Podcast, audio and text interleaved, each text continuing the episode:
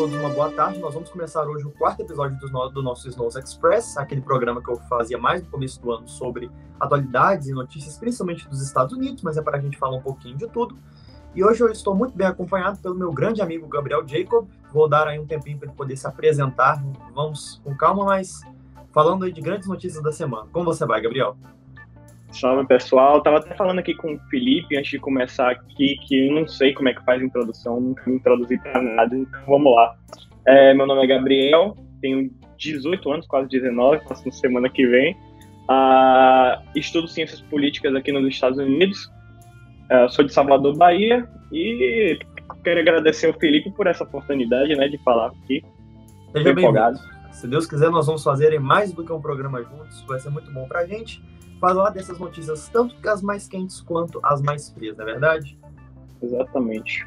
A gente, inclusive, na semana passada, quando a gente estava conversando, na época a gente estava assim, nossa, não está acontecendo nada demais no mundo, né? No que, que a gente vai falar sobre? Vamos falar sobre o CPAC, e a gente vai falar, inclusive, nesse programa sobre. E isso foi na semana passada, no começo da semana passada. Quando começou essa semana, começou a acontecer tanta coisa maluca no mundo. Nós tivemos a Suprema Corte americana fazendo besteira, Suprema Corte brasileira, família real britânica. Então vamos tentar dar uma, uma fechadinha aí sobre tudo o que está acontecendo, porque é muita coisa no mundo acontecendo de uma vez só. Felipe, eu confesso que quando eu tava. Eu tava de boa aqui em casa, eu tava indo fazer minhas coisas da faculdade, aí do nada a chegar um bocado de. de notícia no meu celular, pô, Lula não sei o que, é a Suprema Corte Americana não sei o que, a família real, que caraca, cara. mano, é tão rápido assim, do nada. Tudo de uma vez. Então vamos, vamos, como diria o Jack Stripador, vamos por partes, né?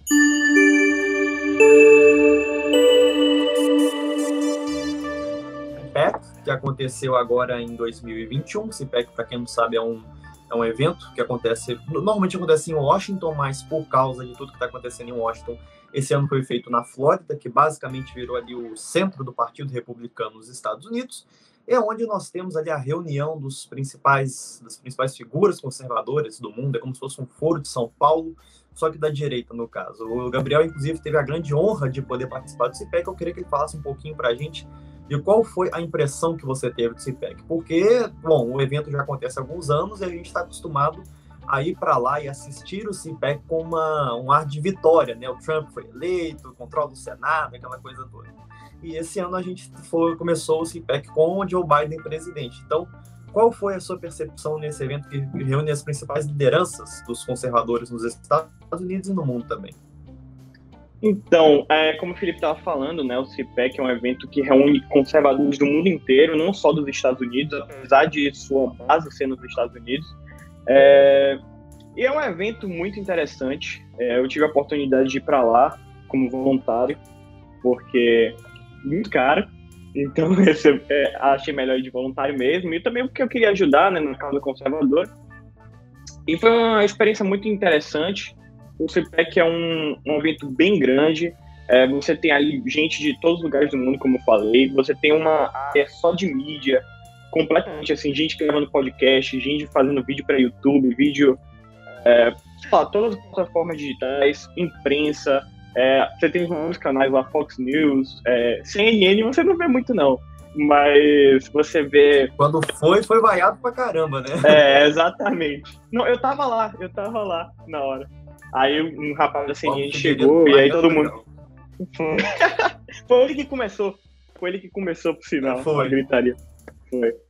Não, e teve outro momento que é, eu me encontrei com o Paulo e tinha um rapaz da, de uma imprensa, eu acho que ele era do Washington Post, não tenho certeza agora.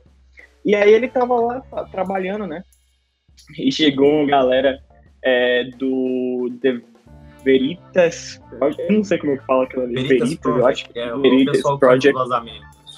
Sim, e aí eles estavam, tipo, expondo o cara, estavam, oh, por que, que você faz isso? Por que, que você escreve essas mentiras? E o cara lá foi muito, muito legal, muito legal. Depois eu te mando o vídeo. Mas voltando ao que interessa, né? O CPEC é um evento bem grande. É, eu tive a oportunidade de conhecer gente famosa, gente bem legal aqui. É, por sinal, conversei com o Matt Schlapp, que é o, o chairman, é uma espécie de presidente, né? Do CPEC, e, e ele falou comigo bastante sobre o Brasil. Ele gostou, falei que eu era do Brasil e tal. Ele falou que tá ansioso para ir pro CPEC Brasil, né? Porque, para quem não sabe, existe o CPEC em outros lugares do mundo. E ele falou bem de Eduardo Bolsonaro, comentou comigo é, que Eduardo falou muito bem ano passado e que eles já são amigos, só que e ele ficou triste porque o, o Eduardo Bolsonaro não poderia participar esse ano.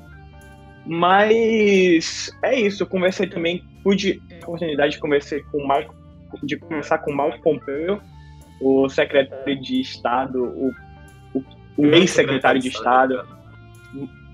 Magnífico, cara. Eu cheguei lá, bem tranquilo, que nem eu sou. Falei, e aí, eu sou do Brasil, não sei o quê. É, aí ele, ah! Aí ele falou, ah, manda um abraço pro, pro, pro ministro de Relações Exteriores. Eu falei, poxa, vou mandar.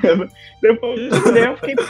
Não, o, o, o interessante do CIPEC, para mim, foi porque eu vi que o Brasil não tá pra, tão para trás igual muita gente acredita, né? Você chega lá, as pessoas sabem do Brasil, as pessoas.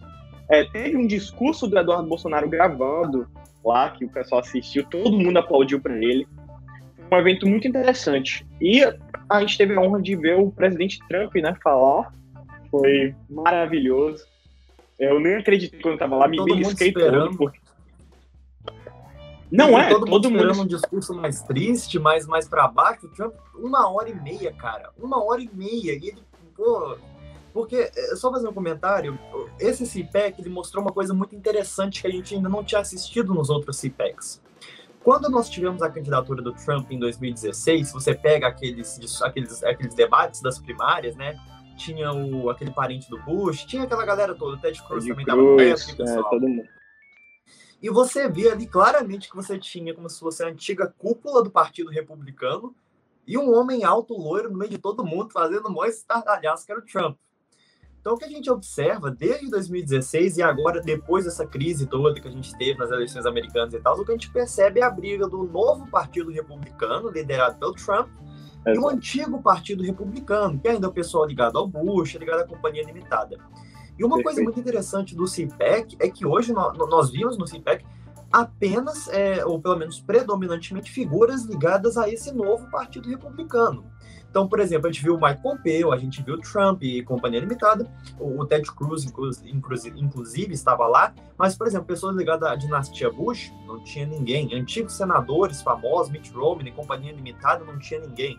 Então, assim, o evento mais importante dos conservadores nos Estados Unidos, que é o CPEC, ele está mostrando claramente qual vai ser a nova direção do Partido Republicano, que vai ser de abandonar aquelas antigas oligarquias e agora começar a se juntar aí com é, figuras como o próprio Donald Trump. Qual que é a sua impressão, portanto, o que, que você acha aí de, do futuro Olha, do Partido Republicano?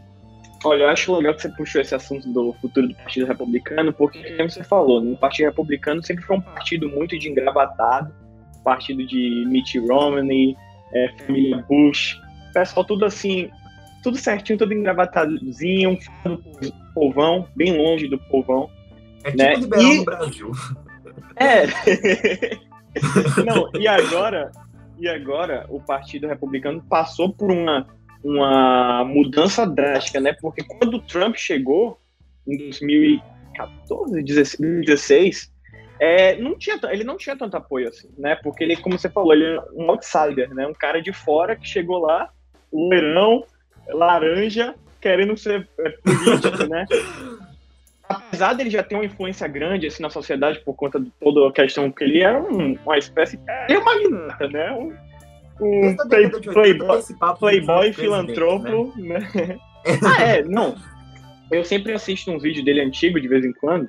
E ele sempre fala isso pro presidente, o pessoal sempre pergunta e ele sempre negava, né? Na Oprah, Mas... se não foi na década de 90 que ele foi na Oprah, inclusive, teve um papo sobre isso. Na Oprah eu não vi. Enfim, aí ele chega como outsider, é, ninguém bota muita fé nele, não, não tem muito apoio de lá de dentro, né? E como ele é completamente diferente ao, ao pessoal do Partido Republicano, né? Porque, como eu falei, eles eram uma galerinha mais, assim, é, nariz empinado. Trump é, chegou... Trump chegou com, essa, com esse diferencial, né? Esse diferencial de luta contra o establishment, luta contra o é, como, é, como é que posso dizer? As antigas raposas de Washington, vamos dizer assim. É, a tipo, elite. a elite, exatamente, elite, que não necessariamente é apenas do pessoal ali da política, mas também a mídia, a grande mídia, Hollywood, é, as, a, eu digo o ensino educacional, tudo, tudo pertence a eles hoje em dia, né? As grandes, as big techs e tudo mais. Então ele chegou com esse sentimento de contra-establishment, eu não quero isso, eu quero mudança, eu quero, eu quero preservar os valores da América, eu quero a América primeiro, eu quero criar a América grande. É, exatamente. Não, os trabalhos estavam sendo mandados para China, é, outros lugares, né? E Trump chegou com esse objetivo de colocar a América em primeiro lugar. Então, é, como o pessoal do Partido Republicano é bem diferente das ideias, ele não seguia completamente as ideias, ele não teve tanto apoio assim. Ainda assim, foi eleito porque o povo americano já estava com aquele, aquele sentimento de não quero mais, não aguento mais, eu quero mudança, voltou no Trump. E ao longo do, da caminhada do Trump como presidente, do termo dele, ele foi ganhando mais espaço dentro do Partido Republicano. Ele foi criando, é, ele foi começando a fazer mais laços. Apesar de hoje em dia ainda ter um Mitt Romney ali, um, um cara assim mais das antigas, que não, não bate muito bem com, com o Trump, ele está conseguindo aos poucos conquistar essas pessoas.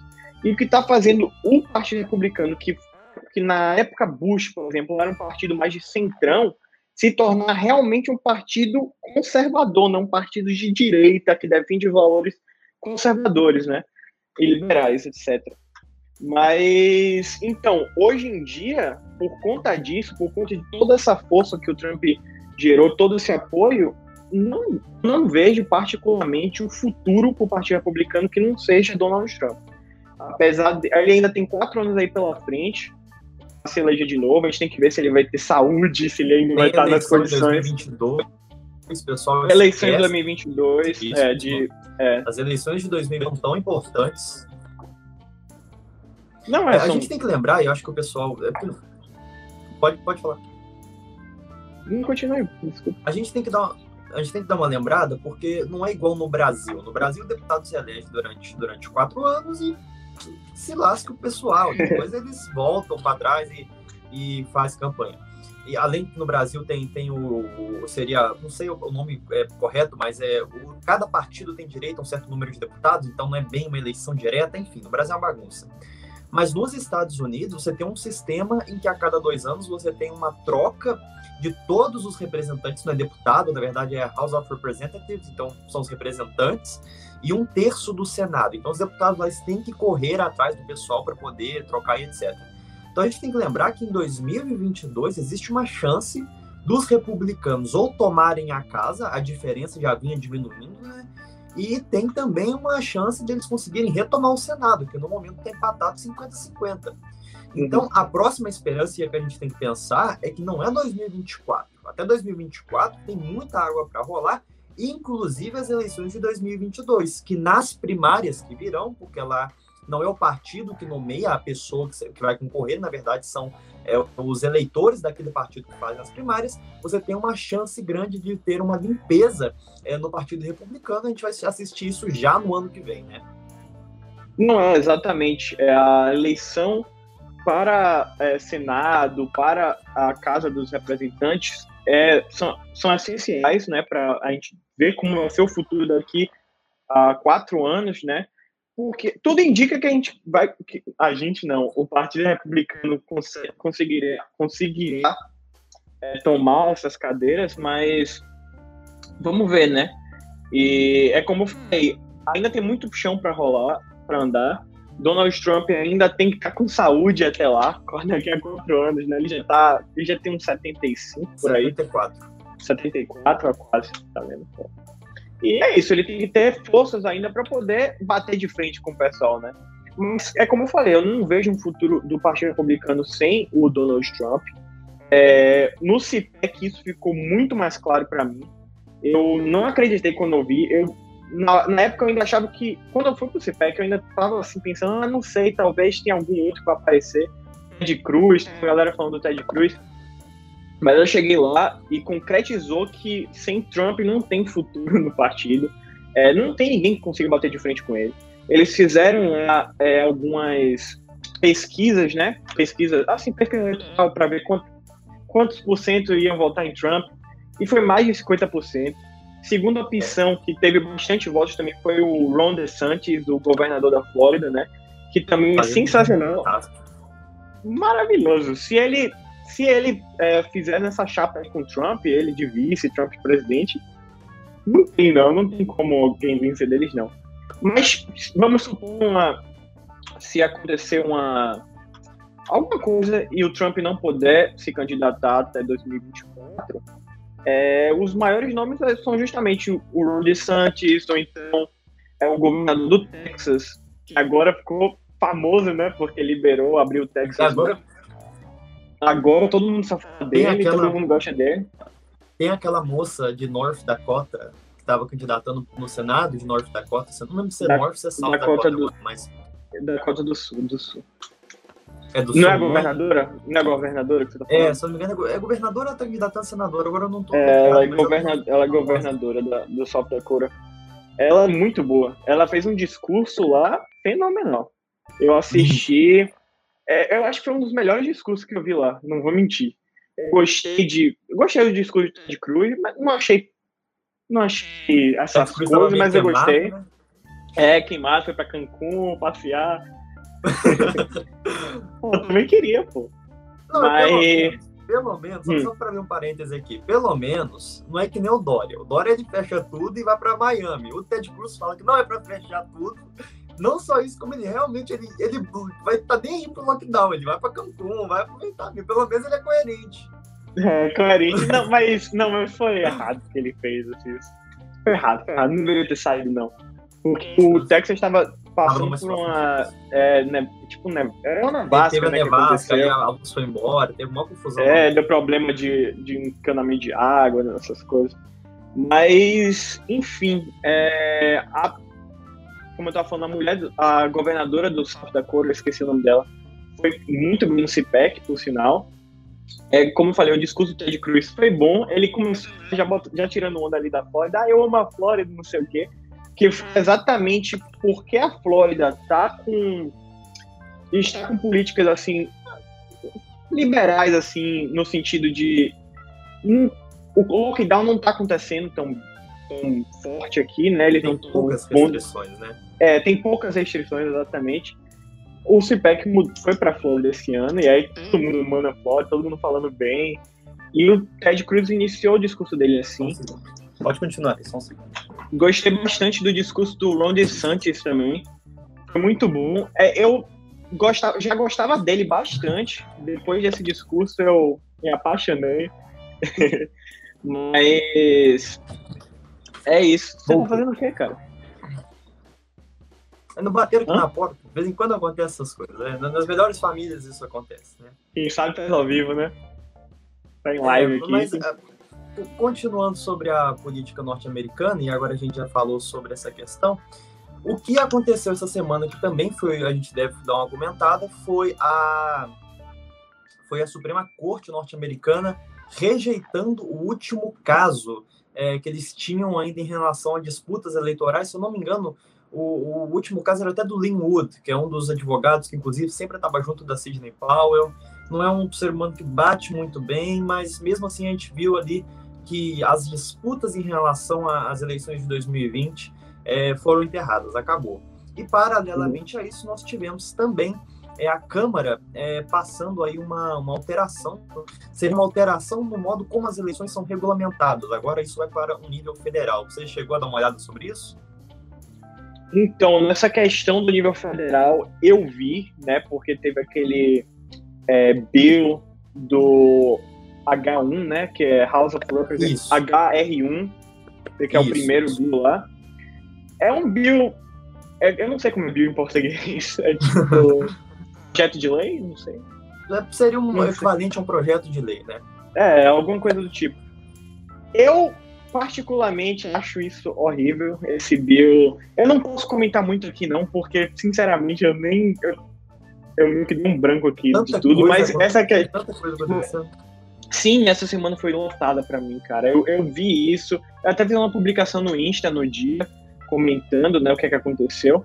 Mas o que eu posso dizer é o seguinte: ainda vai ter uma segunda votação, né? Se não aconteceu, eu não vi.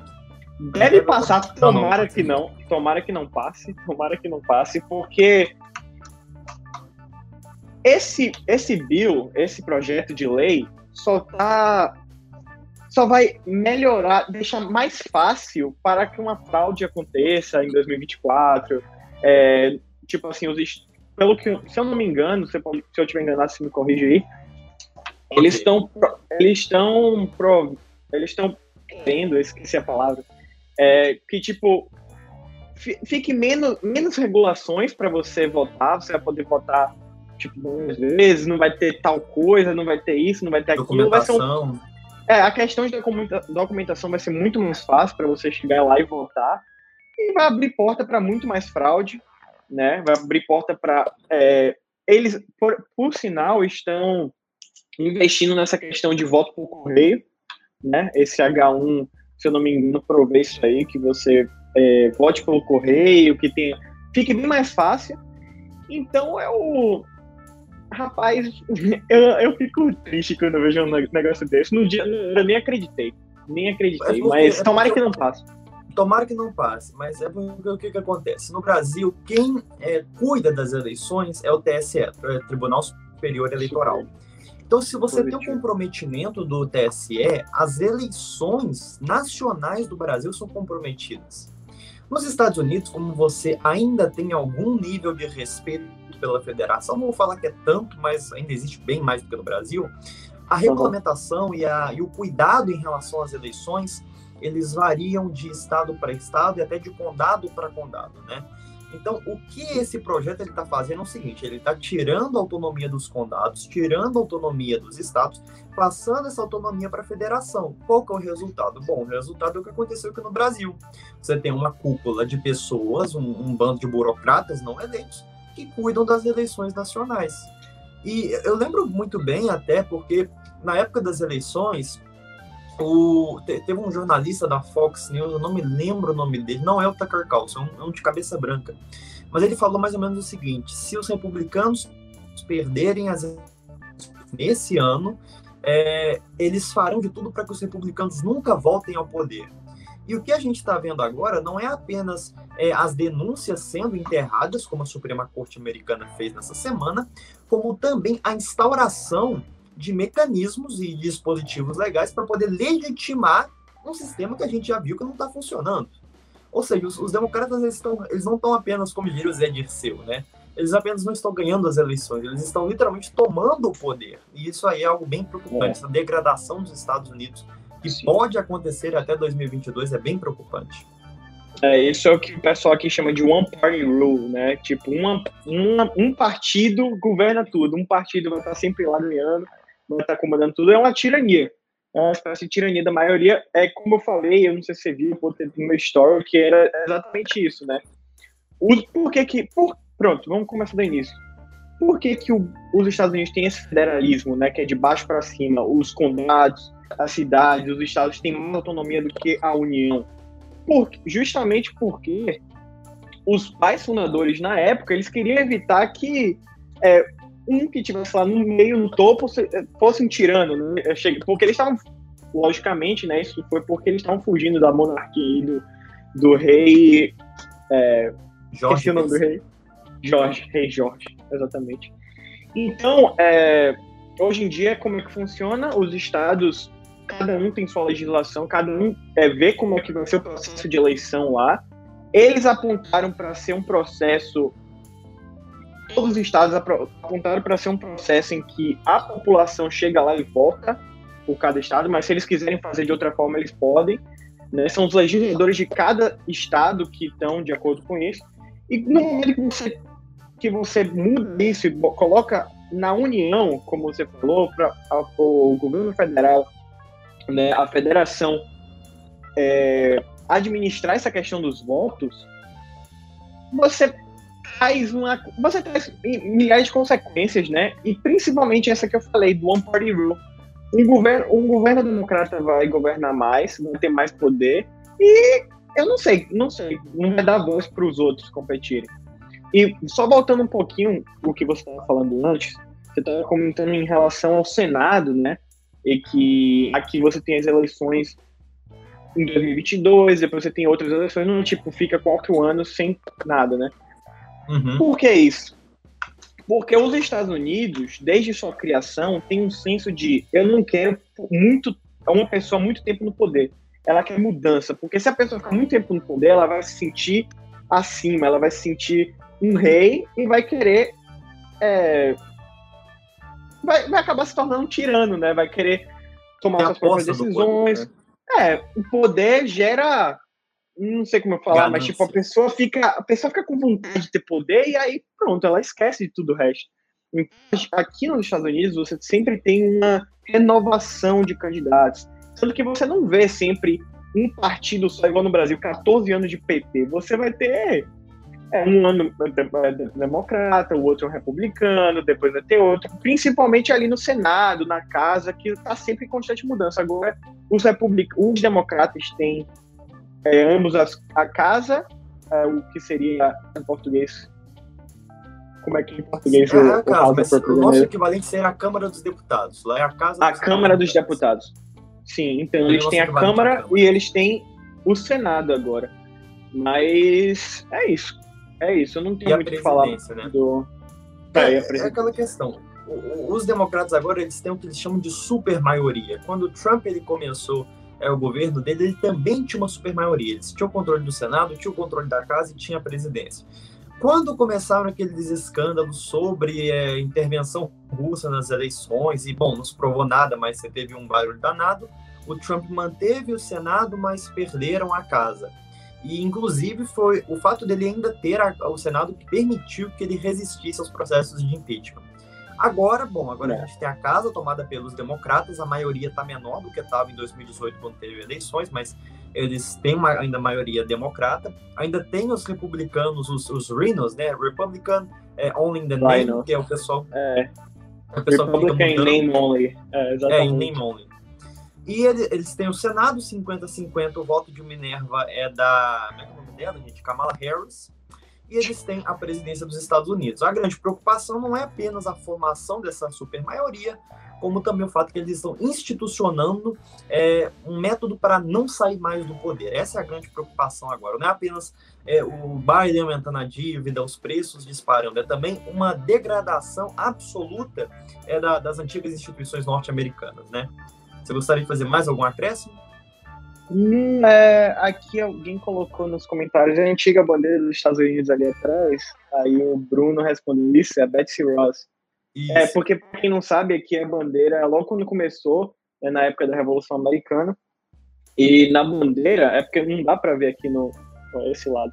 Não dá para ver aqui no, na câmera, mas ela tem 13 estrelas, que representam as 13 colônias da época e ela em formato de círculo porque representa a união das três primeiras colônias dos Estados Unidos. Depois vem surgindo mais, vão criando os estados e tal, mas a princípio eram 13 e essa que era a bandeira que eles usavam aqui. Sim. E, inclusive, só fazer uma observação, você estava comentando sobre os votos diretos para presidente dos Estados Unidos. Quando os Estados Unidos se tornou independente, na época ainda das 13 colônias, Apenas cinco colônias elas adotaram a princípio o método de eleição para presidente dos Estados Unidos, a votação direta. Foi com o tempo que outros estados foram adotando e, se eu não me engano, o último estado a adotar foi 1876, que foi naquela época que teve uma briga danada nas eleições, eu não lembro qual era o estado agora. Mas, ou seja, Sim. até um século depois da independência dos Estados Unidos, ainda você tinha estados que elegiam presidente por votação indireta, logo eram os legisladores. Sim. Então o que a gente vê é que essas antigas instituições elas estão entrando em declínio. Os legisladores já não são mais respeitados, a gente viu isso em 2020, com governadores e deputados passando por cima dos legisladores, e agora você vê esse desrespeito às instituições, ao invés de ser unido, ser sistematizado aí na, agora pela Câmara é, Democrata, né? Exatamente.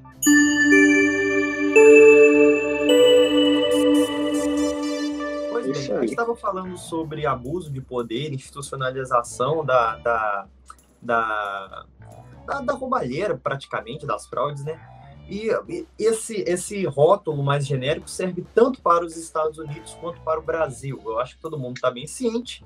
Essa semana, o Supremo, o ministro do Supremo Tribunal Federal, Faquim, seguindo a Suprema Corte Americana, que está fazendo um monte de besteira, falou: não, hoje nós vamos decidir que é o Lula, ele, o processo do Lula, o pessoal está achando que o Lula foi inocentado, não é que o Lula foi inocentado. O processo feito na vara de Curitiba foi inválido. Então, o argumento é mais ou menos o seguinte: o Lula ele não é inocente. No entanto, a investigação e o processo legal que aconteceu feito pela Lava Jato não foi adequado. Ou seja, em resumo, ele, ele achou uma desculpa burocrática para cancelar uma, um processo que foi feito com provas, etc. Isso acaba anulando a condenação do Lula. Isso não significa que ele está inocente, apenas que ele vai ter que ser julgado de novo por outro tribunal agora em Brasília. Mas na prática, isso faz o quê? Faz com que o Lula se torne elegível em 2022, a não ser que daqui para lá eles consigam de novo provar que o Lula ele, ele roubou, fez o escambau a quatro e ele tem que voltar para a cadeia. Então ele não é inocente, mas ele tem a ficha limpa e pode se candidatar em 2022. O, o, a, o grande problema disso é porque de fato, o argumento do ministro Fachin não é um argumento tão fora da realidade. O grande ponto é por que, que ele fez isso agora? Tipo, ele, as investigações, a Operação Lava Jato está acontecendo há seis anos. Você espera, o, você espera todo o processo, você espera toda a condenação, você espera seis anos para você falar, hum, esse negócio está errado. Por que você não faz isso desde o começo, entende? Então, por mais que a argumentação dele possa ter algum embasamento, o momento foi tão fora de hora, foi tão atrasado, que cria esse clima de impunidade. É, é exatamente. É como você, sei lá, você tem uma lei, né? Você tem uma lei, a lei está sendo seguida. No futuro eles resolvem mudar a lei. Não, não interessa. A lei, o, o processo ocorreu antes, no passado, ou seja, tava ali. Você não tem no passado não tem como saber como você no futuro para você depois mudar, entendeu? Então, tipo, não adianta ele chegar agora e falar, ah, o, a terceira vara não, não, é, não trabalhou direito, não fez isso certo, não fez isso aquilo, por que, que não fez antes? É exatamente isso que você falou, não tem. Pode até ter algum, algum embasamento, pode até fazer sentido, né? Até porque faz, de certa forma, um sentido. Mas se você olhar, tipo. É, tipo, faria sentido se ele falasse isso há muito tempo atrás, e aí, mas mudar assim do nada, do nada e sem, e o pior, ele não teve nem, ele nem discutiu com outros ministros, ele só tomou a decisão lá, tranquilo. Eu tava vendo até ouvir um depoimento de um ministro, eu esqueci o nome dele agora, ele falou exatamente isso, que tipo, foi inesperado, ele não conversou com ninguém, o Faquin, ele só tomou essa uhum. decisão, eu não sei por que pode ser, é, o Faquin você sabe, é, eu não sei se o pessoal sabe, mas ele já tem um histórico muito grande de apoio do, do PT, pedir voto para Dilma, pedir voto para Dilma, é, apoiador do MST ferrenho, né? Sempre foi muito amiguinho do MST. É, a Dilma, por sinal, foi a presidente que indicou o ministro Fachin para o STF. Na época, o ministro ainda era ele só era advogado, né? Ele nunca foi juiz nem nada. Ele passou de ser advogado para um ministro. é, do, de um advogado para um ministro direto, né?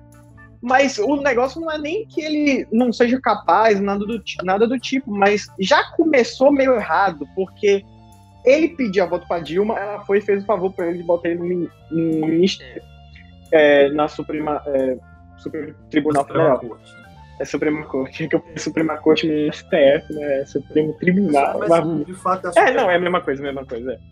E o interessante de tudo é que se você voltar na linha do tempo e ver que logo no início, quando ele estava tendo aquela sabatina, né? Por sinal, se eu não me engano, foi a sabatina, a maior sabatina da história, né? Eu acho que durou 12 horas por aí. É, para ele. Porque o ministro tem que ter. A pessoa tem que passar por uma sabatina para ver se ela vai poder ser ministra. É, né? no Senado, isso. Exatamente. Que nem teve com a. Você não teve com a da Amy Coney Barry.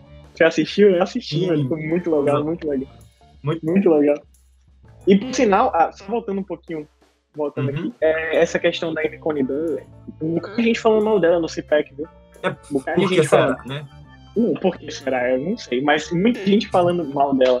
É, falando mal do. Decepção. O próprio Trump, ele falou lá, ele falou que tá decepcionado com a Suprema Corte e tal. E foi é, até. E é decepcionado com certeza, né? Com, com lógica, né? Até porque, voltando, saindo um pouquinho de, de STF, voltando ali para os Estados Unidos, você está falando da questão do, das últimas tentativas do Trump de provar né, que, a, que a eleição foi fraudada e coisa do tipo, a, a Suprema Corte Americana simplesmente recusou, né? Recusou ler recusou, é, recusou ouvir.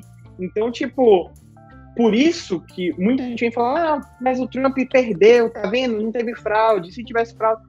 Ó, não tem como você dizer que teve fraude, mas também não tem como você dizer que não teve fraude. Porque a. Porque nunca foi julgado. Nunca foi julgado, exatamente. Eles não chegaram nem a ler. Eu li o processo do Texas naquela época e eu achei fenomenal. Fiquei, caraca, não tem como, né? Porque como, como a gente estava comentando antes, cada estado tem, tem, sua legislação, mas todos têm, é, são submissos ao, à União, né? Todos pertencem à União. Então você chega um estado, a União, ah, ok, eles têm um acordo, né? Seria a Constituição, um acordo. Diz o seguinte, ó, você tem que fazer assim, X, Y, Z. Todos os estados fazem X, Y, Z, exceto alguns. Quem é que tá errado? São esses alguns. Então todo mundo entra com em processo contra esses estados. A equipe do Trump tentou, mais de 22 estados, praticamente a metade dos, dos estados dos Estados Unidos entraram com processo. Cento e, tantos, cento e tantos membros da casa também na época. Meu amigo, o pior de tudo é que, sabe o que acontece?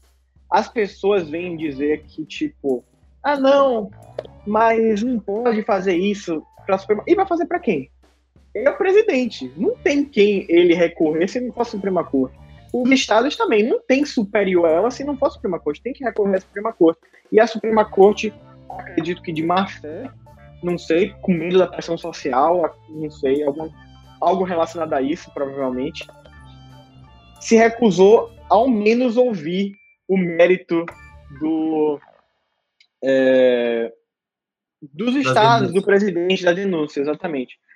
Então, voltando um pouquinho, voltando de volta para a questão do Lula, do Faquin, é, a gente estava conversando em relação ao STF, né? E, ah, ok, o Faquin na época, eu estava comentando um pouco sobre voltando ali no tempo do Faquin. Ligado ao PT, pediu voto para Ligado ao PT. advogado de campanha.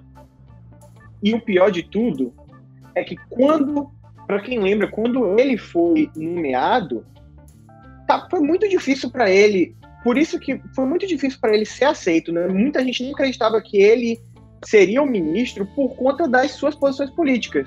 Teve, né? Tanto que teve essa sabatina. Né? Escancarada, exatamente. Exatamente. Então, o que é que acontece? O pessoal, é, ele se tornou ministro, se tornou que relator da Lava Jato, em certo momento. É, sempre apoiou o MST, sempre apoiou Dilma, sempre apoiou Lula, PT. Então fica um negócio estranho. Aí chega do nada e quer anular todos os processos do Lula sem nem conversar com o pessoal, sem nem. Com seis anos dar uma, Sem dar uma explicação, sem dar uma explicação. Chegar, ah, não, vou dar uma canetada aqui pronto. Eu não sei se isso ele tá devendo favor, e aí foi o jeito que ele tá. Né? Porque, de certa de forma. Talvez. É, não sei eu sei que tá errado. Tá errado. Não, é, e, é, é, um, é, absurdo. E esse é um fenômeno que a gente está assistindo. No Brasil é mais gritante, porque o Brasil não tem instituições tão sólidas quanto os Estados Unidos. Mas isso é algo que acontece nos Estados Unidos desde a década de 70, por exemplo. Nos Estados Unidos, década de 70, a Suprema Corte, num ato totalmente político, aprovou o aborto. E no Brasil, não tão diferentemente, aconteceu a mesma coisa em relação ao aborto e outras pautas também. Então, o que a gente tem observado, isso no caso do Brasil e dos Estados Unidos está mais gritante, mas você observa isso na União Europeia, você observa isso em vários outros países, é a instauração de uma ditadura do, do poder judiciário. Porque o que, que acontece? Exatamente. É, quando, quando, quando Montesquieu começou a separar os poderes legislativo, executivo e judiciário, o que na verdade ele fez, e pouca gente se toca, ele fez um Ctrl-C, Ctrl-V de Aristóteles. de modo que o poder executivo é o que equivale ao poder monárquico, o poder democrático seria a, o poder legislativo e, por fim, o poder judiciário é a aristocracia. Aristóteles ele falava do sistema monarquia, democracia e, e, aristocracia, que era uma constituição mista. Montesquieu atualizou esses termos para legislativo, executivo e judiciário. Então, o poder judiciário é uma, uma versão moderna da aristocracia. Como uma aristocracia, não é submisso ao poder do povo, é um poder independente. O que nós temos observado é que, perante esse tipo de poder, a única estratégia que você tem é uma limitação desse poder. Você precisa de ter um poder em qualquer país que não seja diretamente eleito pelo povo, isso é importante, porque isso evita é, a ditadura da maioria. É por isso, por exemplo, que o Trump foi eleito, que outros presidentes republicanos foram eleitos por causa do colégio eleitoral. Então, a democracia é importante, mas ela precisa de ter contrapesos. Um deles é o poder aristocrático, que no caso seria o judiciário. Mas o que a gente tem visto é esse poder é, aristocrático passando por cima dos outros poderes. Então, a gente vê, por exemplo, no caso dos Estados Unidos, uma população que a priori era majoritariamente conservadora, a Suprema Corte ela passou o aborto. Agora nós vemos um caso que quase metade da população é, duvida da legalidade do processo eleitoral, né? Você tem 47% da população americana acreditando que teve algum nível de fraude que propiciou a eleição do atual presidente, mas a Suprema Corte ignora. Nós temos no Brasil é, um presidente que foi eleito para pautas conservadoras, para pautas de armamentismo, e aí nós temos uma Suprema Corte que segura o andamento desse tipo de pauta, ou seja, nós temos o poder né, aristocrático passando por cima dos poderes democráticos e simplesmente politizando algo que não era para ser tão politizado. É, eu acho perfeito sua colocação aqui. É, rapidamente, só ler aqui que eu achei muito interessante esse comentário do Treasury for Sale. O Lula emprestou seu décimo dedo pro Faquinha, agora ele está ajudando o Lula com agradecimento. Não, é, é, exatamente. Mas eu achei muito interessante o que você falou e me fez pensar aqui essa questão do é, da tirania do poder judiciário. Né? O judiciário hoje se tornou o poder mais poderoso que tem. Né? Dos três poderes, ele é o mais forte. E por quê? Porque aconteceu uma espécie de. É, tipo, os políticos judi judicializaram a política, né? Ou seja, o poder judiciário hoje ele é mais propenso a tomar decisões políticas do que fazer justiça, né? Que fazer o que ela é, supostamente deve fazer, né?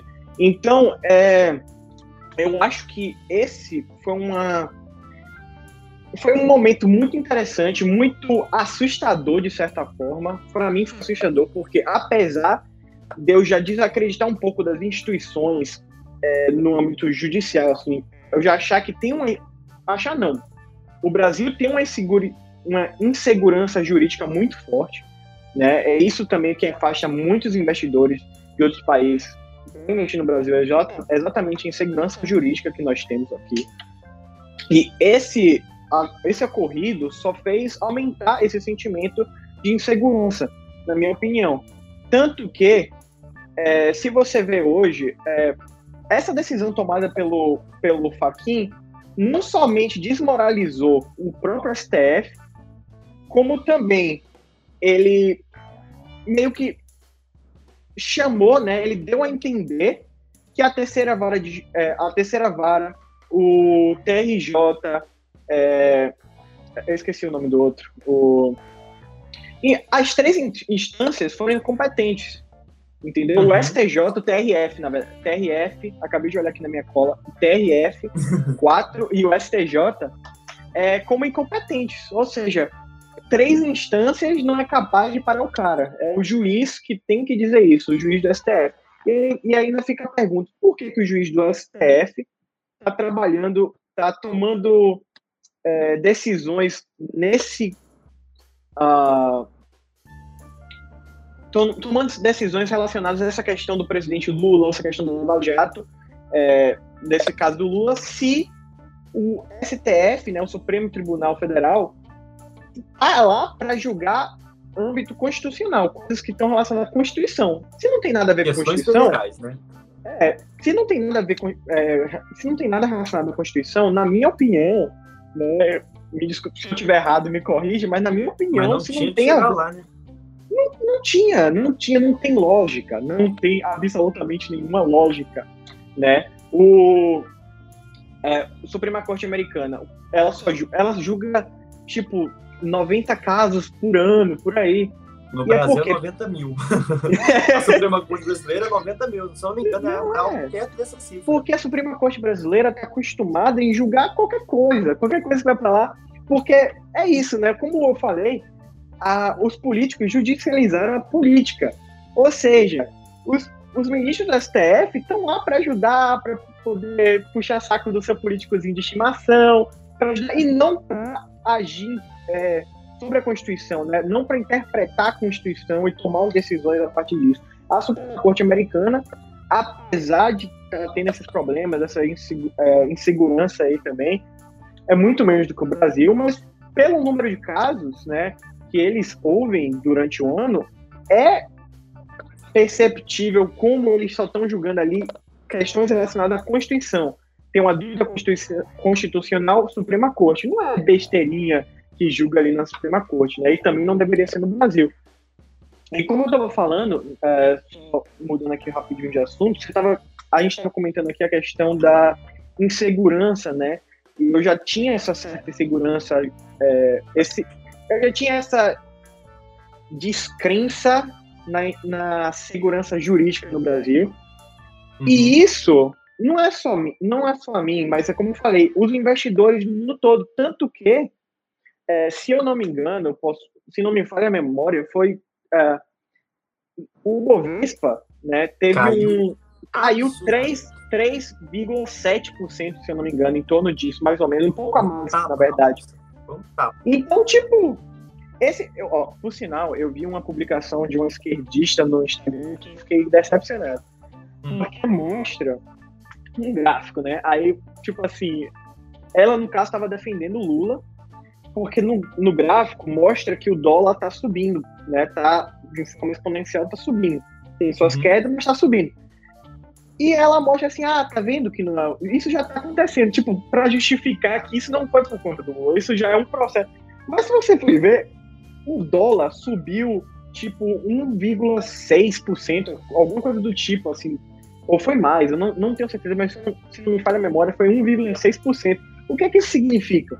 Isso não significa que, ah, porque tá subindo, que vai subir assim do nada. Isso foi, tipo, uhum. um aumento tão significativo que, se eu não me engano, foi o maior aumento é, desde maio do ano passado. Uhum. Entendeu? E isso, o que é que isso representa para nós? Isso não só representa que é, isso não só representa que. Eu estava lendo comentário e eu me distraí aqui. ótimo, ótimo ver esses jovens já se interessando pela política, fazendo comentários bem explicados. Valeu, meninos. Obrigado. Valeu, Valmir. Valeu, Valmir. É Valmir? Não, ele vez aparece aqui de vez em quando, é um inscrito fiel, vamos dizer Salve, assim. Valmir. Salve, Valmir. É, voltando, né? Voltando à questão do dólar. Uh, então, essa questão, o aumento do não é só, ah, vai ficar mais caro para comprar pra viajar não é só isso.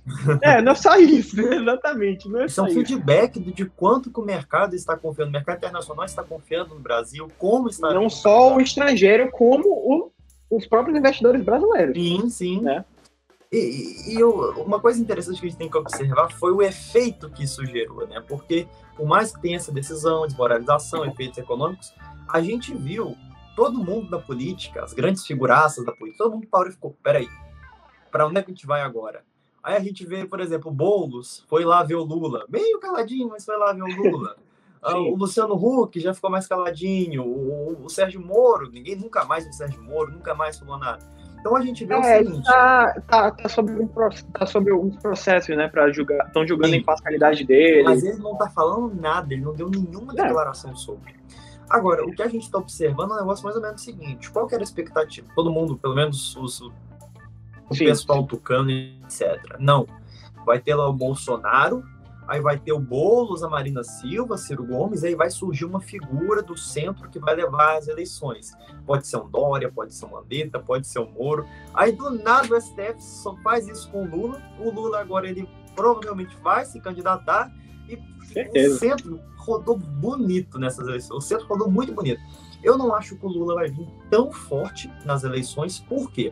Porque se você analisa as últimas eleições que nós tivemos no Brasil, as eleições a nível estadual e municipal, o PT perdeu muito espaço. Não perdeu pegaram uma capital. Perder, o PT perdeu muito espaço.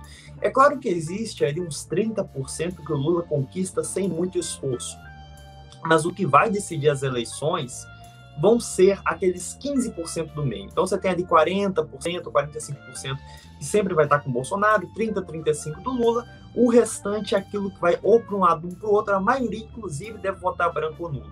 Então, assim, já tem aquele negócio, nossa, o Lula vai voltar, vai fazer o escambau a 4, o Bolsonaro já era. Não, não é tão assim, vamos, vamos com calma, né? Estão falando aí do Amoedo, do Emael. O Amoedo, é... Amoedo deu um tiro no pé tão grande com o Novo, cara. O Amoedo acabou com o Novo. Só, só abrindo um parêntese aqui. Que, que só um parêntese. Que tragédia. É, eu achei legal o comentário do Treasury for Sale de novo. É, Lula nem tá mais na presidência, mas mesmo assim já prejudicou o dia. Não, mas exatamente, exatamente. Quem é que quer investir num país que acaba de liberar o maior condenado é, até tipo, o Obama fala mal dele. O Obama, por sinal, uh, se eu não me engano, ele veio, né? É, na época que o Lula foi eleito em 2012, se eu não me engano, é, foi cumprimentar o Lula e tudo mais. 2008, não, não, falou que o 2008? Lula era um cara. É, é tudo. Aí agora ah, é. ele lança uma biografia em que ele desce o pau no Lula. Falando, não, o Lula estava envolvido num escândalo de corrupção gigantesco, não sei o quê. Mano, você chegou. Deixa eu um para. Só, eu vi, eu vi, eu vi, mas não, não nem olhei, eu só vi, tipo. Não, não, me interessei muito, pra ser sincero. mas deixa eu abrir um parênteses aqui, só porque você claro. gente boa comentar isso com você. Você falou agora de biografia do Obama. Eu lembrei que eu tive um sonho noite passada que eu tava é, andando numa biblioteca, uma livraria, coisa do tipo, e eu, e tinha um, eu tava procurando algum livro para ler, e aí tinha lá a, a biografia da Michelle Obama. É, eu não sei, eu não sei porquê, mas tava lá a biografia da Michelle Obama. E aí ela tava lá. E aí eu comecei a debater com ela.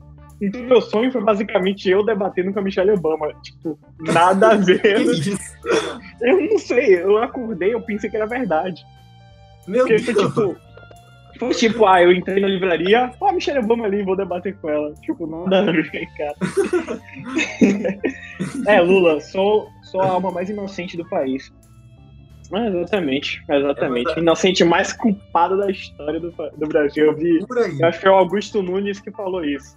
É o inocente mais culpado da história do Brasil. Eu não esqueci isso. Não, e, e, e veja que coisa, você falou do Augusto Nunes, olha só. O pessoal fala muito, ah não, porque o Bolsonaro tá preparando tudo para. Gente, eu tenho um professor que fala isso 24 horas por dia. Não, porque agora o Bolsonaro ele fez uma articulação com o Faquin que é um, uma, uma justificativa para dar um golpe. Não, porque agora vai sair. Gente, o pessoal não, porque tá todo mundo na Virgínia com o Olavo, estão todos eles sentados fumando charutos, e vai ter um golpe com certeza. Então, o, o, pessoal tá louco. O pessoal perdeu totalmente a referência assim, de qualquer coisa. E aí você escuta o pessoal falando em Bolsonaro dando um golpe, você escuta a gente falando em exército dando um golpe, você escuta. Bolsonaro 2022. Já viu essa? Bolsa Lula 2022? Também. Sendo que, na verdade, quem está prendendo opositores políticos, quem está cerceando a liberdade de expressão, quem está passando por cima da lei, é o Supremo Tribunal Federal, não é o Bolsonaro, não é o Exército. Então, assim, o pessoal está tão distante e você vê essas violações absurdas à democracia acontecendo por parte do Supremo Tribunal Federal e o máximo que acontece da grande imprensa é a Jovem Pan soltando uma nota condenando. A Jovem Pan, como sempre, soltando uma nota condenando, mas você não viu ninguém falando nada, ninguém, foi, é. tipo, todo mundo calado. Então, assim, não apenas a gente tem de fato um atentado contra a democracia no Brasil, como tanto a esquerda quanto a direita admitem isso. O problema é que a esquerda ela bota a culpa num presidente que não está fazendo nada, inclusive eu acho que está é, excessivamente inerte, e do outro lado você tem a direita aí se apontando que o Supremo Tribunal Federal está prendendo opositores, proibindo certos discursos, atropelando a lei. Então, assim, temos atentado contra a democracia no Brasil? Temos, mas não é do presidente da República. É, é que a gente estava conversando antes, né? É, o, é exatamente do STF. O Poder Judiciário hoje se tornou o poder mais poderoso de poderoso. todos. É, mais poderoso de todos. Não, não tem o que fazer. É a maior, é a maior, o maior poder que tem no Brasil é o STF. É, é, por sinal, você estava falando do negócio da, é, de fumar charuto em Virgínia e tomar, e tomar o Brasil. Acho que é mais ou menos assim. É, tomar o, o, é, o poder do Brasil. E eu tava pensando aqui, é, se você poderia me falar, eu não sei se você viu, porque eu não vi, eu só ouvi, né, é, que houve alguma declaração, não sei se foi do José Disseu, não sei de quem foi, que de tomar o Brasil, não através das eleições. É, o José tipo. Disseu. Isso. O, o, o que foi que rolou? Eu não, não é, isso foi uma, foi, uma, foi uma, declaração na época do, se eu não me engano, do, do Foro de São Paulo, algum desses foros de São Paulo mais para trás aí. Mas o Zé Dirceu ele falou exatamente isso. Que o objetivo deles não era, é, não era ganhar. Era tomar o Brasil, né? Tomar o poder. Porque o que acontece? E, inclusive, nós temos vídeo aqui no canal falando sobre isso. Eu não me lembro exatamente o vídeo agora, mas eu vou deixar na descrição depois. Em que eu boto, inclusive, uma cena do Lula. O Lula estava num jatinho fazendo algum, algum voo. E ele fala mais ou menos o seguinte. É, ele diz que o objetivo deles, a princípio, nunca foi ganhar as eleições. O objetivo Lula. era. É o Lula falando isso. Ele fala assim: okay. o, o objetivo era preparar a população para que dali a 20 ou 30 anos, 30% da população já fosse socialista. Então, ele dizia que eles estavam contando com apoio de MST, apoio de, de, de, movimentos de modo geral, a base da Igreja Católica, e vem Teologia da Libertação e Companhia Limitada, e eles usariam esses artifícios para poder criar uma base socialista na sociedade. Mas aí depois ele termina o vídeo falando: Mas eu não vou viver mais 30 anos, e eu quero chegar no poder logo. Ou seja, o, o que o Lula fez mais ou menos foi atropelar o plano. Ele queria chegar no poder cedo ou tarde. Mas o plano principal desse pessoal não é ganhar as eleições para presidente e as eleições para o Senado, porque isso não é o principal. O principal é a luta cultural. O que acontece na política é apenas o reflexo da cultura. É inclusive Perfeito. como o Paulo Figueiredo fala, o Paulo Figueiredo fala, o pessoal vira, Paulo, o Biden ele é, ele vai acabar com a América. Aí o, aí o Paulo sempre fala, não, o Biden é a prova que é a América sintoma. está acabando. Exato. É. Então, da mesma forma, o Brasil, a política, ela não é o começo do desastre, ela é o fim de um processo cultural. Exatamente, exatamente. Exatamente. É isso que às vezes me chateia, que as pessoas acham que o político ele vai ser o cara que vai mudar tudo, ele que vai salvar. Não, o político é o resultado de diversas coisas. Então não é porque ah, hoje os Estados Unidos, hoje Biden é o presidente, que ele vai destruir a América, né? A América se destrói aos poucos em, em vários âmbitos sociais, âmbito da educação. Você vê escola ensinando criancinha coisa você sabe, né? Você, mas a esquerda hoje controla as escolas, controla as universidades. Hollywood. Hollywood. É, como a gente estava falando mais cedo, ela controla também as, as big techs, né? Hoje em dia, você fala mal, cara de censura. Por sinal, não sei se você viu isso, é, o YouTube removeu antes de ontem, foi antes de ontem, o vídeo do discurso do Trump na CPEC. Sim, sim. Eu fiquei horrorizado. Eu fiquei horrorizado. Eu fiquei, não, como assim, cara? É eu como assim? Descarado, ninguém fala nada, cara. Os discursos do Trump literalmente não podem ser transmitidos no YouTube. Todo canal que é transmitido, cedo ou tarde tem o discurso retirado e cai. É, é impressionante, cara. Ah. E ninguém fala, ninguém. Você não vê ninguém comentando. Eu tô tentando achar aqui um. É, tem uma. Tem uma, uma coisa que o Paulo Figueiredo mostrou uma vez, eu tô tentando achar aqui no vídeo dele para ler, que é como se fosse uma, é tipo uma parte de um livro marxista, né? Eles falam justamente isso, que eles querem tomar os Estados Unidos, mas eles têm que ir nas escolas primeiro, né? É uma revolução cultural primeiro, não é uma revolução armada, né? Porque justamente na época ali do, da União Soviética, tudo ali, que a União Soviética caiu, o plano socialista não era mais chegar em arma e tomar os lugares, porque sabia que não iam conseguir né? Ia ser, iam ser mal vistos, ninguém ia querer, eles iam ser contra ele. Então, como é que eles falam? Eles começam a infiltrar na cultura, é, nas escolas, em, em, todas as questões. Então, tipo, hoje você liga Netflix, tem um videozinho lá de. Só. Tem um vídeo nada a ver. Tem um, um filme nada a ver, me perdão. Um filme nada a ver, defendendo as causas socialistas e tal. Então você muda o pensamento para poder você tomar controle das coisas. Porque quem Exato. controla mesmo é, são, é a população, né? É a população Exato. independente. Você pode ter um presente, quem controla é a população. Então, se você mudar, se você fizer uma lavagem cerebral na população, fazendo pensar que Bolsonaro é ruim, Lula é perfeito, todo mundo vai chegar ao poder e pronto. É isso. É, é, é assim que a toca, simples assim. Teologia de da libertação sai... que você tocou. A teologia da libertação, por exemplo. Então, por exemplo, de onde saem os padres da Igreja Católica? Das universidades, vulgos seminários. De onde saem os burocratas? Das universidades. De onde saem os artistas? Universidades. Políticos, juízes, as classes elite, a elite do Brasil, de onde é que ela sai? Ela sai da universidade. Então, se você quer tomar o poder, você vai tentar concorrer você vai tentar mudar a burocracia? Não. Você toma a universidade e o resto vem por consequência. É, claro que o processo é a longo prazo, mas é o que garante a estabilidade do poder. Perfeito. Perfeito. E além do, e além do mais, né? É, quando você toma o controle da universidade, das escolas, e você começa a fazer essa lavagem cerebral nos estudantes, né? Faz o estudante acreditar que Marx é o cara, não sei o que, vamos, sei lá, vamos seguir essas, o pensamento socialista, etc e tal, essa pessoa sai da universidade e não, não vai embora, ela vira um agente de propagação daquelas ideias, né? Tipo, se hoje eu vou para a universidade e eu aprendo que, sei lá, um mais um é igual a dois, eu vou sair, se alguém me perguntar algum dia, eu vou falar, um mais um é igual a dois, porque disso, disso e disso. Se o cara aprende que Marcos é o cara. É, é, que eu tô sem, eu tô sem ideia, só tô pensando, Marcos é o cara. Mas se o cara, mas se o cara entender, né, vai pra faculdade e entende que é, a direita é ruim, a direita quer tomar o poder do país, a direita quer uh, fazer uma, como é que, uma, um golpe militar, algo do tipo, e a esquerda, que é o pessoal inteligente, é o, é o pessoal que tem a, os pensamentos certos, né? Se, se você parar para pensar desse jeito, a, a, pessoa vai sair da faculdade, vai sair da sua escolinha, e vai sair com tanta manhinha, papainho, para amiguinho, vai falar, ó, é isso, um mais um é igual a dois.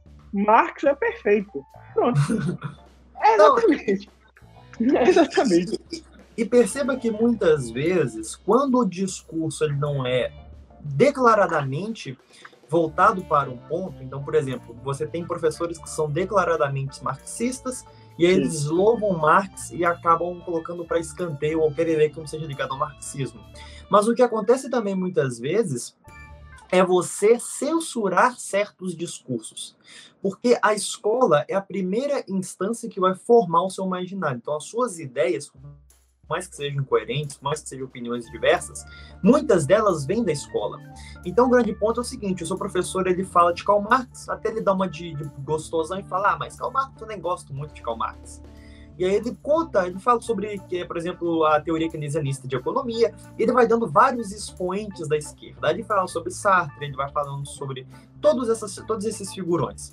Só que aí você sai da escola e você não sabe quem é Mises você não sabe quem é Hayek. Você não sabe quem é. Então, assim, o grande problema é que muitas vezes, quando o discurso ele não é declaradamente é, defensor de um certo ponto, e isso normalmente te, te assusta quando você não concorda, você consegue resistir. Quando isso não acontece, o professor ele dá um ar de isentismo, mas que na verdade ele selecionou certos discursos que, independente de qual deles você escolher, nunca serão ligados a, ao, a, a direita, vamos dizer assim, ou aos pensamentos mais conservadores. Então, por exemplo, você chega lá e você fala, ah não, porque o Partido Democrata, Kamala Harris é bacana, ah não, tem o Bernie Sanders, ah não, tem o John Biden, que é mais centrão e não sei o quê. Então, assim, você coloca essas várias opiniões. Você pode ser mais radical que nem a Kamala, você pode ser mais moderado que nem o Biden, você até pode ser um Mitt Romney da vida, mas você não pode ser um Trump. Então você já exclui automaticamente aquela possibilidade que você não é, quer e deixa as outras ainda para ter um arzinho ali de que ah, não tô doutrinando ninguém. Então esse também Você acontece. não quer e tira completamente a chance do Exato. cara pensar, né? você não deixa nenhum cara se defender, não deixa nada. Não existe liberdade de expressão. Não existe controle do que você quer que a pessoa expresse. Né? Não é que um discurso ele é promovido, mas é porque aqueles que não são interessantes são excluídos. Esse é o grande problema. O problema não é que eles estão escolhendo um discurso, mas estão excluindo aqueles que não interessam. Então, por exemplo, muitas vezes aqui no canal acontece isso. Eu tenho um vídeo aqui no canal que eu falo sobre as mentiras da guerra do Paraguai.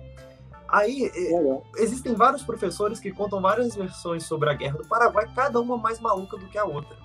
E eu vejo muito aluno, inclusive professor, que chega aqui no canal, vê o vídeo da guerra do Paraguai e comenta assim: pô, mas isso eu nunca tinha ouvido falar, eu já escutei tantas versões da guerra, essa não tem nada a ver com. Ou seja, o ponto não é nem que o seu professor ele te doutrinou numa versão, mas é porque ele não contou todo o resto. Então, esse é um dos grandes problemas também que a gente tem que estar atento. E às vezes nem é que o professor age de má fé. Às vezes não é que ele quer impor isso sobre você porque acha que aquilo ali tem que ser imposto e não tá nem aí. Às vezes é porque ele aprendeu dessa forma e só seguiu nada, entendeu? Então, se você, é, se você aprender que um mais um é igual a dois, eu só tenho esse exemplo. se você aprender que. Se o professor de matemática aprender que um mais um é igual a dois, ele vai estar que um mais um é igual a dois. Mas se você falar que ah, um mais um é igual a três, Aí, aí entendeu? Tipo, eu usei um, um, um, exemplo ruim, mas é basicamente isso. Às vezes não, ele não age mal má fé, ele só acredita que aquilo que ele aprendeu é verdade, então ele propaga, porque o trabalho dele é ensinar. E se aquilo que ele sabe, ele vai ensinar o que ele sabe, né? se torna automático, vamos dizer assim. Ele não sabe. É. Tá, é, é, porque quando a gente fala aqui, às vezes o pessoal acha que a gente está falando que o professor, todo professor tem má fé, todo professor que a gente. Não é, é gente, não é. Tem muito professores. É claro que existe um grupo de professores que são declaradamente marxistas e que têm esse interesse, mas Sim. muitos deles é, fazem isso por desinformação. Ele não sabe as outras versões, entendeu? Não. Professor é uma, pro, é uma profissão. Deixa eu ver. Meu professor de história disse que o Paraguai, na verdade, era um país industrializado e que ameaçava o Império Britânico. Caraca! Que nem. Isso, inclusive, tava... uma...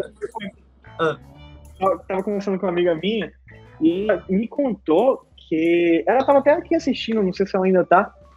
Que me contou que a professor, o professor dela falou que Kamala Harris era, tipo, maior, representa, representa muito mais na história americana do que os pais fundadores, não sei o quê, porque ela é a primeira é, vice que não é americana, né? Porque ela é não sei da onde, porque ela é, é sei lá, judia, negra, não sei das quantas. É uma doideira, velho. Doideira, doideira, doideira. Inclusive, o Torget Force ele fez esse comentário sobre o Império Britânico, que o Paraguai ameaçava o Império Britânico. Isso era, inclusive, uma, uma piada que eu fazia quando eu estava dando aula, que às vezes eu dava umas aulas de reforço pro pessoal.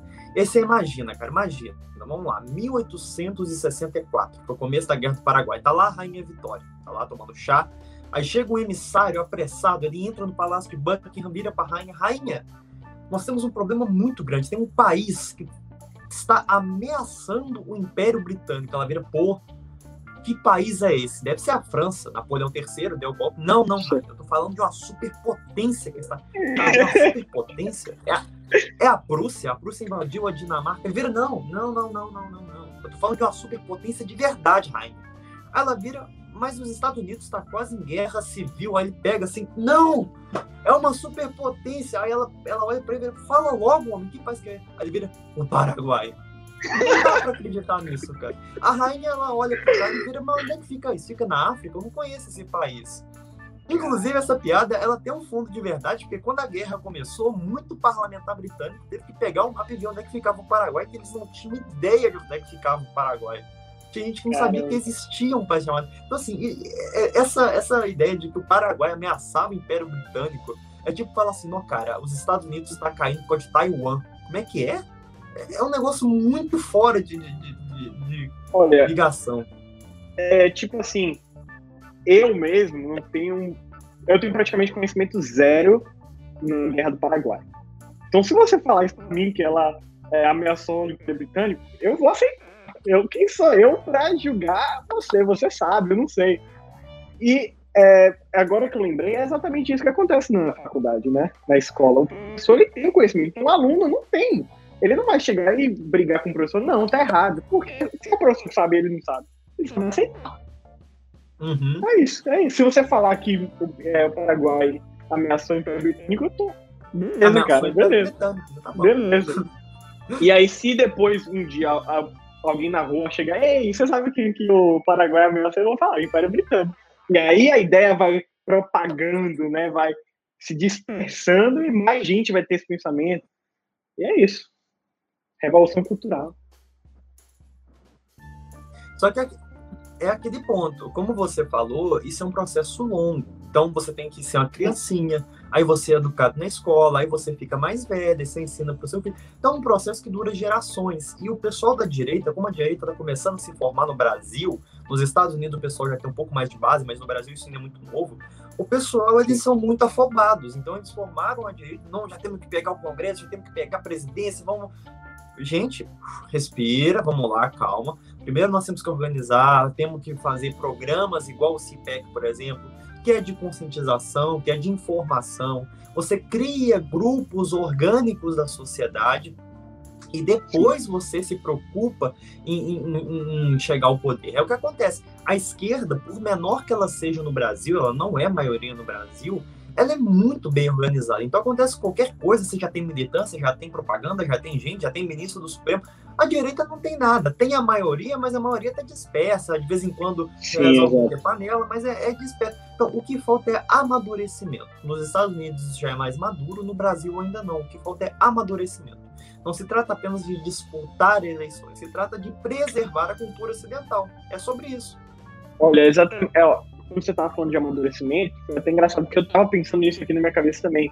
Que o país, o Brasil, ainda não é um país maduro nesse, nessa perspectiva, né? nesse, nesse ponto. Porque o que? Você tem a esquerda, como você falou, a esquerda está bem unida, porque ela segue um princípio pronto, todo mundo lá naquilo. Tá, tá, tá. Brasil, você pega. Você tem o pessoal de direita, mas, é, mas a direita é muito abrangente. Você tem os liberais, tem os conservadores, libertários. E aí você eu, eu, sinto que às vezes as pessoas estão mais preocupadas em criar um debate entre ah, eu sou liberal, você é libertário, será que as duas têm que ser liber, liberadas ou não? A Petrobras que, batiza É, do que se unir para é, conseguir espaço, né? Para ir crescendo depois que já é um que já que o Brasil se tornar um país mais maduro, assim como a, a Grã-Bretanha, por exemplo, a Inglaterra, né? E outros países dos Estados Unidos, você aí consegue ter uns debates legais. Oh, eu sou conservador, você é liberal, sabe? Mas, é, apesar, apesar de ainda eu ver muito disso, desses debates, eu também vejo bastante gente se unindo. Eu ainda vejo bastante gente se unindo, mas não são muitos, não. Mas o Brasil, eu espero que um dia amadureça, né? espero que amadureça bem. Mas está crescendo, eu sinto que o brasileiro está cada vez mais interessado em política, está cada vez mais interessado em defender seus valores, porque eles estão vendo coisas absurdas. uma prova disso, o pessoal que está assistindo, é. a gente aqui também. exatamente. Libera Leco. Cara, o pessoal, liberal... o pessoal não gosta. Libera Leco, o pessoal que é meio antiliberal, tu acha? Não, o Leandro, o Leandro colocou liberal, não é de direita. É, é, porque, tipo, idealmente Sim. falando, de fato, um liberal não é de direita. O problema é que a esquerda é tão esquerda que liberais conservadores é. vão dar as mãos para poder. É, porque é meio. É, é. É porque, tipo assim, eu, eu falo no sentido de. Sabe, Ser compartilha. Você, é, é, exatamente. Exatamente. É igual, tipo, aquela questão do, dos. Lá, dos protestantes com os católicos, né? Às vezes a gente tem nossas divergências, mas quando é para defender um aborto da vida, a gente se une. Nós nos unimos porque a gente quer defender um princípio. A gente defende um princípio. Então, hoje você conservador, libertário, é, liberal, todo mundo se unindo num propósito, você né? que é... Covas defendendo o Bolsonaro. Quem diria que é. esse dia? Não, você esse vê, por exemplo, você vê, por exemplo, um Mitt Romney na vida, ele de vez em quando tá puxando um sacozinho do Trump, ele tá percebendo que ele tá no passado. É porque né? ele vai levar uma rodada se ele não mudar. Exato. Então, você não viu o. Não, não, aqui eu já mudei de assunto completamente, mas é, a questão do Mike Pence, ele ia para a CIPEC, é, ele estava na capa do evento da CIPEC, né, fazendo a propaganda. É, só que de, mas depois dessas eleições ele perdeu muito, ninguém, ele tá muito queimado, ninguém mais quer saber de tá. Mike Pence. Muito queimado, porque ele agora virou um traidor, né? Ele é o traidor. Então tá muito queimado. Mas quando. É, é, mas voltando naquele outro assunto, eu não sei nem por que eu falei isso do Mike Pence, só veio na cabeça do nada. É, não sei. Mas tudo bem, aqui é, é informal. É, é, não, não é exatamente isso que a gente tava conversando, ó. O Leandro botou aqui, na hora da bolsa, liberais se juntam à esquerda. Depende, não todos. É, é, é a, a, maioria dos que eu conheço são contra. Eu não conheço talvez um ou outro não, conheço, que é a favor, mas que você conhece? conheço liberais que são contra. É porque, é. como liberal ele se baseia na defesa do direito é, natural, é, alguns exatamente. entendem que o direito natural ele vai é. abranger o feto, alguns é, entendem que não. Exatamente. Alguém tem mais alguma mas, pergunta, mais alguma consideração? Podem colocar aí no bate-papo, porque estamos chegando no não, esse, esse, esse comentário do Leandro foi bom, porque mostra né, que a gente diverge em algumas questões, e às vezes o liberal. Eu vejo muito liberal que, pelo amor de Deus, os caras tipo, não é de ajudar a gente aqui. A gente é irmão, irmão pô, a gente é irmão. Eles estão, tipo, ajudando a esquerda, sabe? É, é horrível isso. É horrível isso. A moeda. Mas... É, não, exatamente. É, é muito. Sei lá, eu não sei nem o que falar. Então, no geral, conservadores liberais e ANCAPs, ANCAPs devem é, defender a liberdade e a esquerda. E a esquerda não, exatamente. Exatamente. Agora, é, bom, então vamos fazer um fechamento dessa, dessa, dessa nossa live. Já estamos aí em uma hora, quase uma hora e vinte, é mais ou menos isso que a gente tem que fazer mesmo. Não, não, não é interessante passar ah, é? muito. Mas o nosso grande Gabriel Jacob está convidado para poder voltar aqui semana que vem, nas outras semanas, quando a gente puder. Isso é um momento muito bom. Essa semana foi uma semana muito louca, aconteceram muitas coisas, como a gente disse, tentamos comentar um pouco sobre tudo. Claro que nem toda semana vai ser sobre isso, então de vez em quando a gente vai trabalhar também algumas pautas mais frias, né? Fala sobre a vida de grandes pessoas, fala sobre grandes acontecimentos da história e estaremos agora muito bem acompanhados pelo Gabriel Jacob. Você gostaria de fazer algum mais algum, alguma consideração? Uh, deixa eu ver aqui, mandar uma mensagem Bruno Fernandes. Eu conheço o Bruno, Bruno. Até onde eu acho, deve ser o mesmo. Até onde eu sei, liberais são contra o aborto, ao menos que os liberais não considerem o bebê um ser formado. É, é exatamente. É um, é todos os liberais Isso. que eu conheço. É, todos os liberais que eu conheço. Não, não, é, eu, na verdade, eu não vou dizer todos que os liberais que eu conheço, mas todos liberais que eu tenho uma certa admiração são contra o aborto. Afinidade. É, esse uhum. ditado, tipo, defendendo seu direito de falar o que quiser, mesmo discordando, uma baita faca de dois gumes. É, é isso aí. Isso, isso dá um é programa, mas aí é um, um, debate um pouquinho maior. Gostaria de fazer é. alguma consideração final, Gabriel? Gostaria de agradecer pela oportunidade de participar aqui do seu programa. Achei muito massa. É, quando você precisar, pode me chamar que eu vou participar aqui. Como você falou, a gente compartilha de interesses incomuns, né? Como tanto política, política americana, catolicismo. Então eu tô livre para quando você precisar aí a gente fazer uma ligação dessa. É muito, muito legal. É, o bom daqui é que o papo é informal, né? Tipo, é. eu não preciso muito me preocupar em, em ser sério, gramatado assim. assim. De vez em quando aparece aqui uma pessoa é. na porta, mas é, é por aí. É, daqui a pouco eu tô aqui, eu lembro de Mike Pence no meio do nada. Gente, eu, é, daqui a pouco eu comento que eu, eu tive um sonho com a Michelle Obama, nada a ver. Ah, já aprendi aula de eu já tive aula de história agora com você, né? Aprendi do Paraguai, eu não sabia. Então é isso. É, quando precisar, pode me chamar. Adorei o, o papo. já está mais do que feito. Muito obrigado pro pessoal que, que Massa, é ó, o, tra o Tragedy for Sale. Esse cara sempre, essa mulher, não sei, tá sempre comentando aqui, né? Jacob com a antiga bandeira dos Estados Unidos ali atrás, ali atrás, e o Felipe com a antiga bandeira do Brasil ali atrás também, adorei. Eu tenho a bandeira Olha, do Império aqui. É, eu acho super legal aquela bandeira. Um dia eu vou assistir suas aulas de Brasil Império, porque eu quero muito aprender. Eu quero muito aprender. eu vejo muita gente falando bem de monarquia. Eu vou assistir, eu não vou conversar porque eu não. Quem sabe, quem sabe no futuro próximo a gente é... trazemos o Dom Bertrand aqui no, aqui no programa. Seria bom, não seria? Seria interessante. Ele já veio mas... ano passado, a gente consegue trazer. Ah, sério? Sério, ele já teve aqui no canal ano passado. Na época eu tinha mil inscritos. Casa Real foi super agradável, ele já teve aqui. Você tem quantos inscritos agora? Estamos com 4.830, se eu não me engano. 4.830 mesmo. E se Deus quiser, vamos crescendo cada vez mais, tá bom? Não, muito legal, muito legal. Sucesso. Valeu. Então, pessoal, agradeço a todos que nos acompanharam, que Deus abençoe sempre e até os próximos vídeos, as nossas próximas lives. Valeu, pessoal. Deus abençoe.